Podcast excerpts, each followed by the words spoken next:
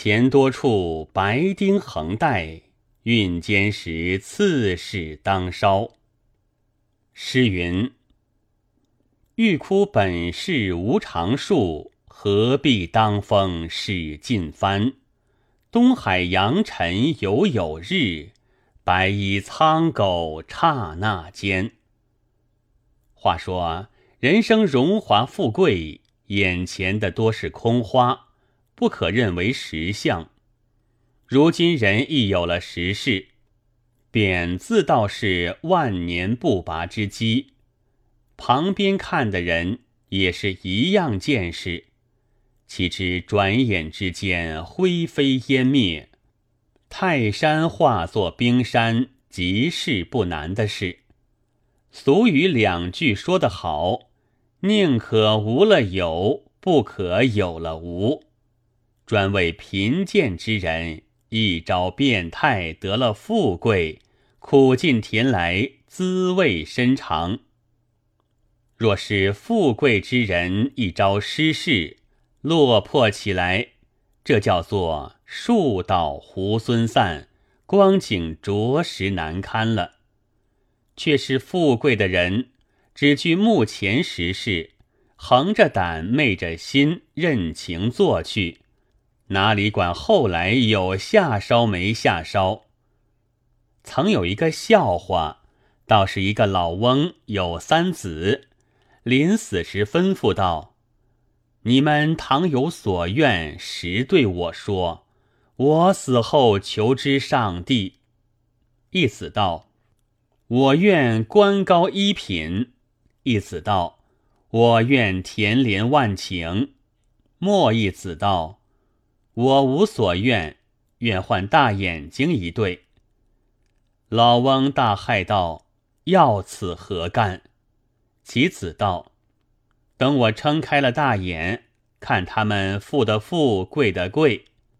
此虽是一个笑话，正合着古人云：‘长江冷眼观螃蟹，看你横行得几时。’虽然如此。”然那等熏天鹤地富贵人，除非是遇了朝廷诛戮，或是生下子孙不孝，方是败落散场。再没有一个身子上先前做了贵人，以后留为下贱，现世现报，做人笑柄的。看官，而今且听小子先说一个好笑的。做个入画，唐朝熙宗皇帝即位，改元潜伏。是时阉宦骄横，有个小马方使内官田令孜，使上为普王时有宠，及即帝位，使之枢密院，遂擢为中尉。上十年十四，专事游戏。正是一委令资，呼为阿父。迁除官职，不复官白。其实京师有一刘棍，名叫李光，专以阿谀逢迎，阐释令资。令资甚是喜欢信用，见为左军使。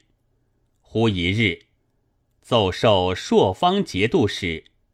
岂知其人命薄，没福消寿。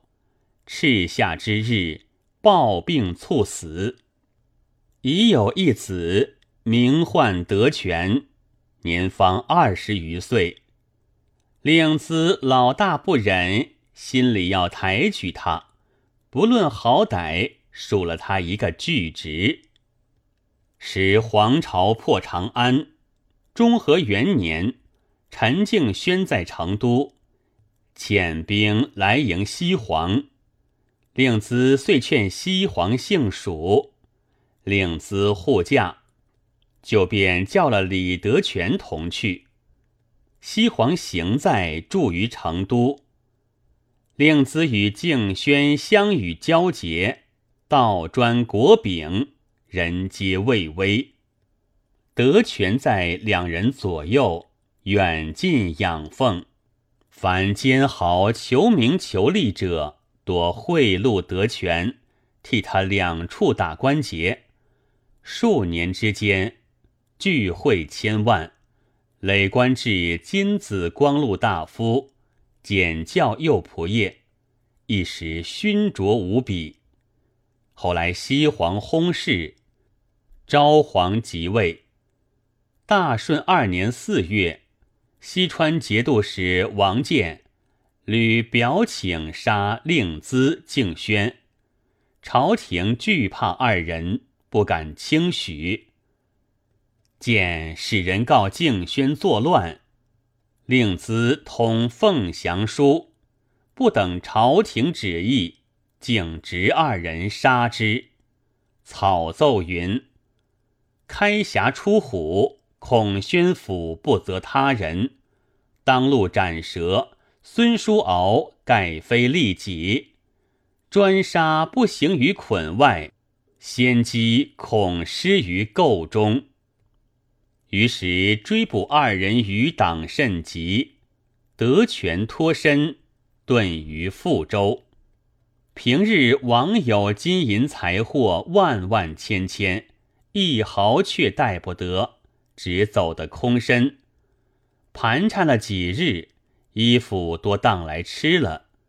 丹山百劫，岂时通途？可怜昔日荣华，一旦复之春梦。却说天无绝人之路，富州有个后曹健儿，叫做李安。当日李光未济时，与他相熟。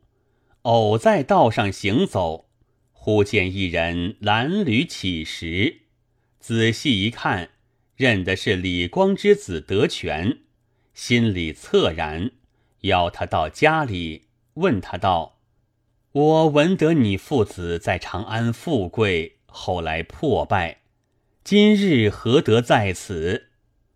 德全将官司追捕田臣余党，脱身亡命。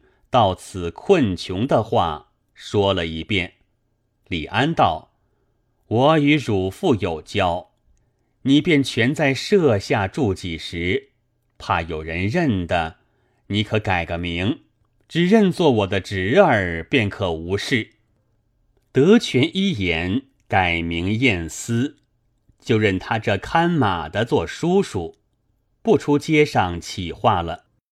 未及半年。李安得病将死，晏思见后曹有官己的公时，遂叫李安投状道：“身已病废，岂将执晏思继充后曹？”不数日，李安果死，晏思遂得补充健儿，为牧守羽人，不须忧愁衣食。自道是十分侥幸，岂知渐渐有人晓得他曾做仆役过的。此时朝政紊乱，法纪废弛，也无人追究他的踪迹，但只是起他个混名，叫他做看马李仆役。走将出来时，众人便指手点脚，当一场笑话。看官，你道仆业是何等样大官？后曹是何等样建议？如今一人身上先做了仆业，收场结果做得个看马的，岂不可笑？却又一见，那些人依附内相，原是冰山，一朝失势，破败死亡，此是常理。留得残生看马，还是便宜的事，不足为怪。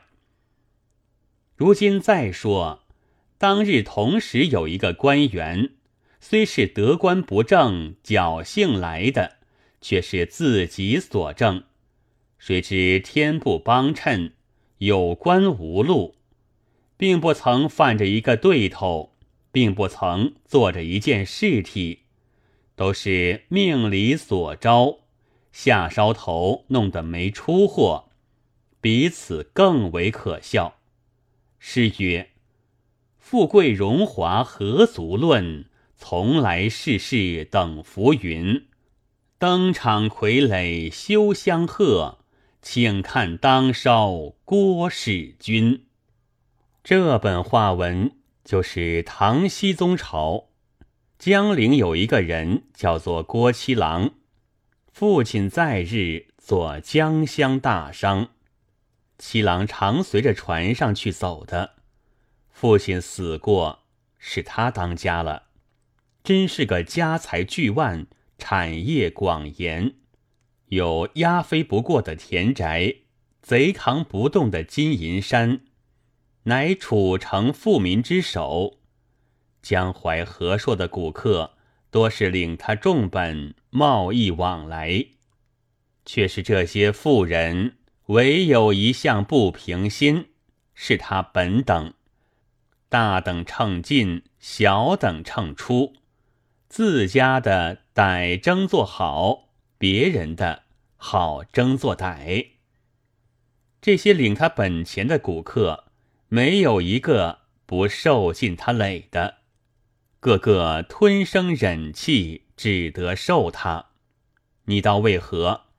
只为本钱是他的。那江湖上走的人。拼的赔些辛苦在里头，随你尽着七心算账，还只是仗他资本营运。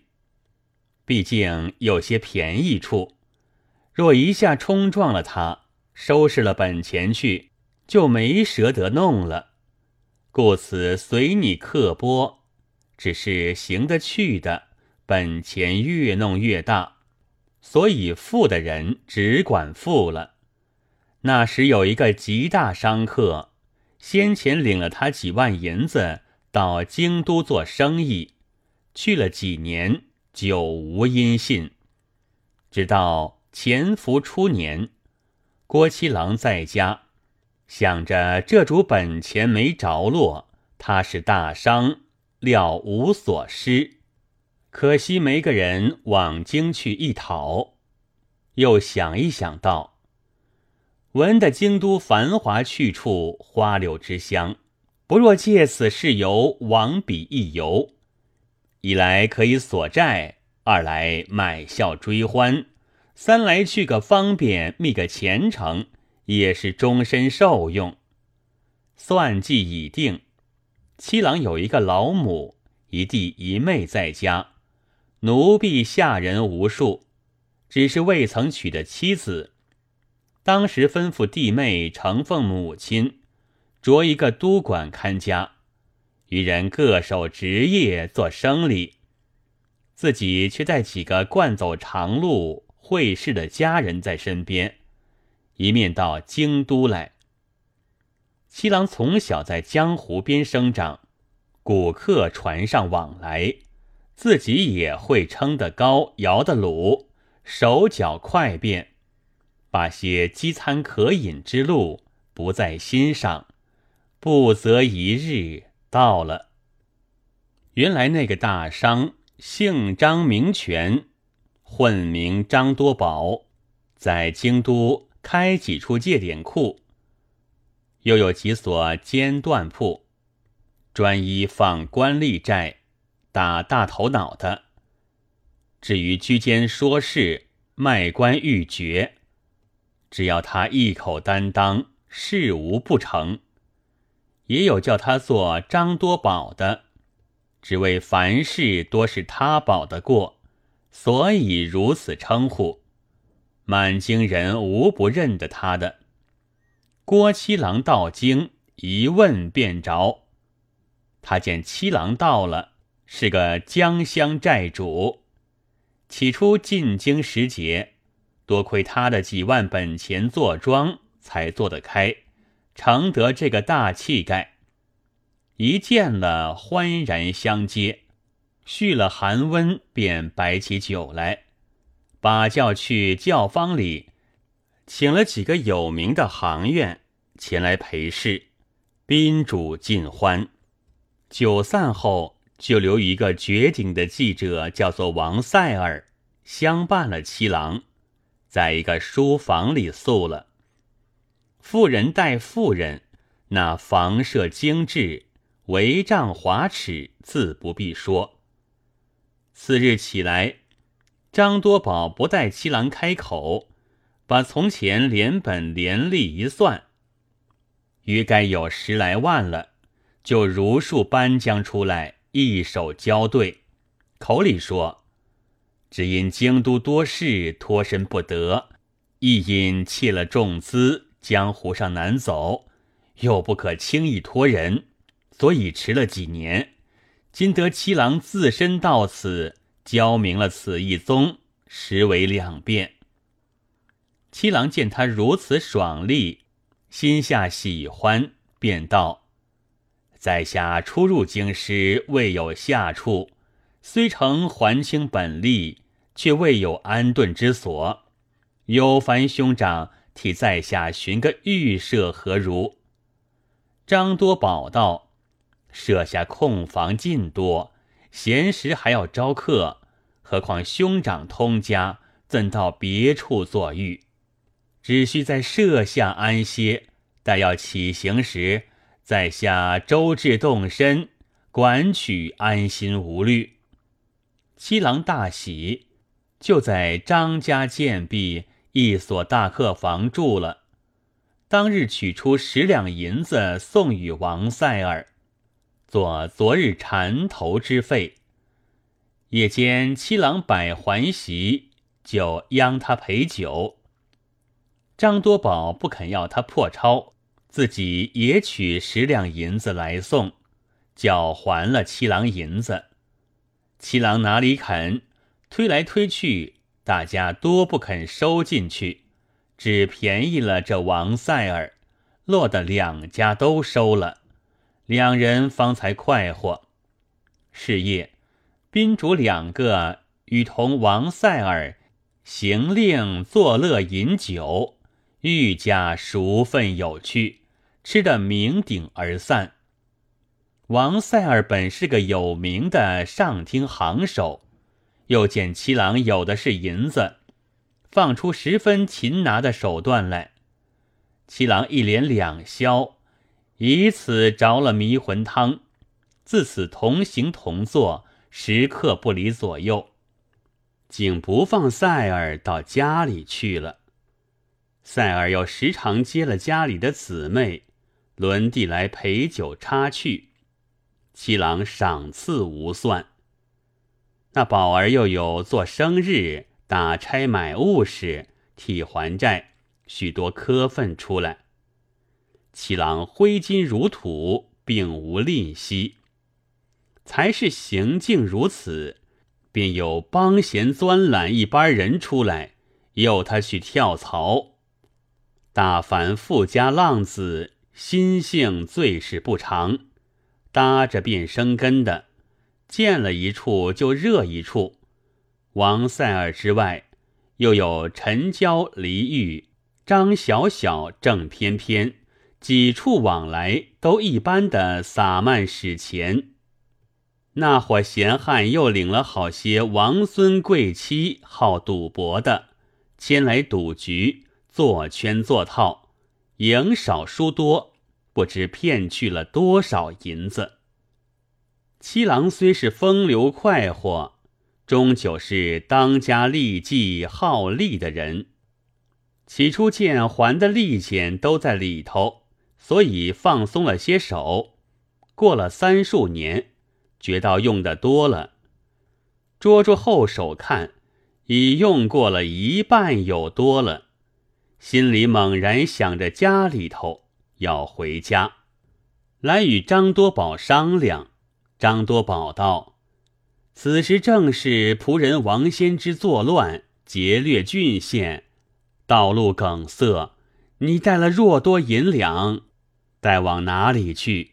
恐到不得家里，不如且在此盘桓几时，等路上平静好走，再去未迟。七郎只得又住了几日。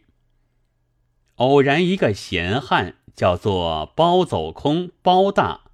说起朝廷用兵紧急，缺少钱粮，纳了些银子就有官做，官职大小只看银子多少，说的郭七郎动了火，问道：“假如纳他数百万钱，可得何官？”包大道：“如今朝廷昏浊，正正经经纳钱，就是得官也只有数，不能够十分大的。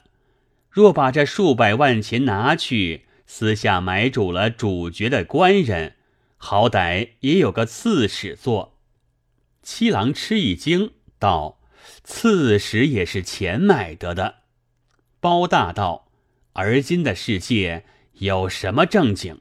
有了钱，百事可做，岂不闻崔烈五百万买了个司徒吗？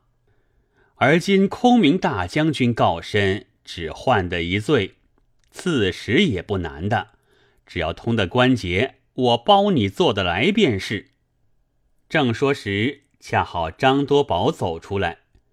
七郎一团高兴，告诉了适才的说话。张多宝道：“是体是做得来的，在下手中也弄过几个了。只是这件事，在下不撺掇了兄长做。”七郎道：“为何？”多宝道：“而今的官有好些难做，他们做的兴头的，多是有根基、有脚力。”亲戚满朝，党羽四部，方能够根深蒂固。有的钱赚，越做越高。随你去剥削小民，贪污无耻，只要有使用，有人情，便是万年无事的。兄长不过是白身人，便弄上一个显官，虚无四壁倚仗，到彼地方未必行得去。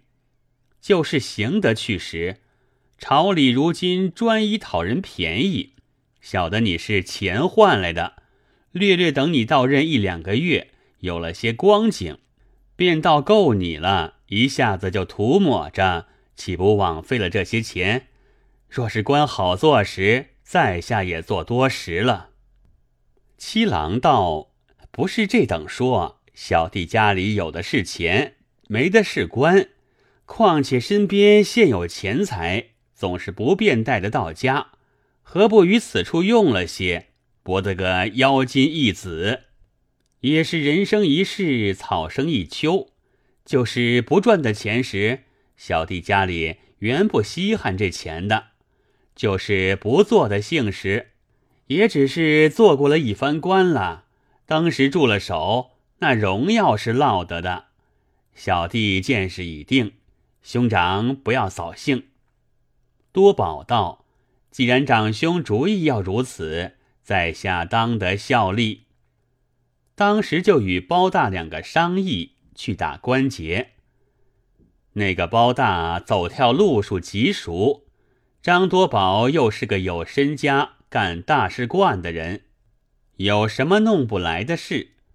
原来唐时使用的是钱，千钱为民。就是银子准时，也只是以钱算账。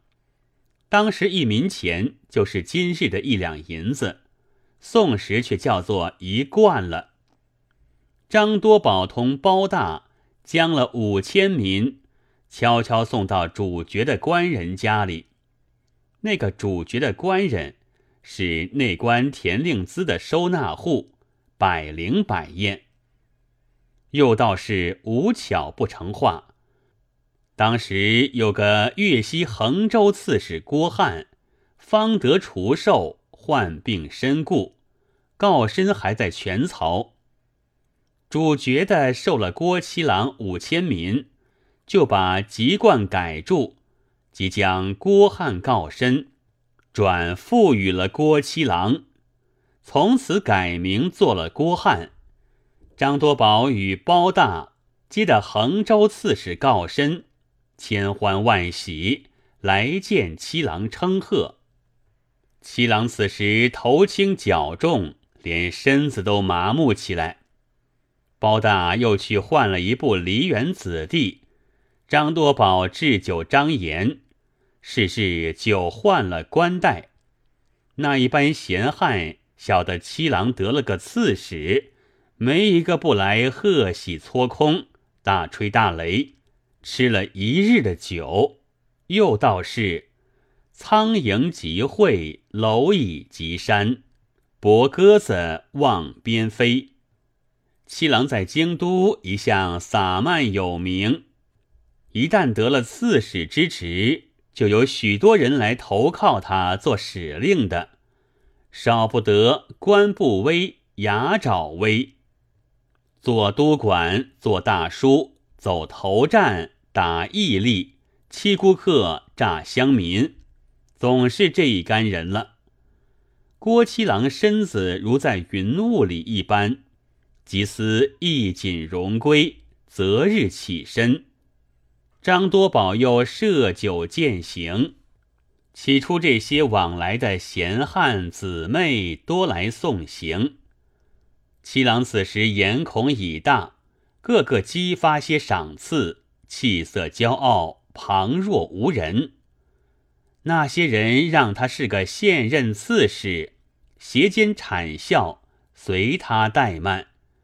只消略略眼梢带去，口角惹着，就算是十分殷勤好意了。如此蹿哄了几日，行装打叠已备，齐齐整整起行，好不风骚。一路上想到，我家里资产既饶，又在大郡做了刺史，这个富贵不知道哪里才住，心下喜欢。不觉日逐卖弄出来。那些原跟去京都家人，又在心头的家人面前夸说着家里许多富厚之处，那心头的一发喜欢，倒是投得着好主了。前路去耀武扬威，自不必说。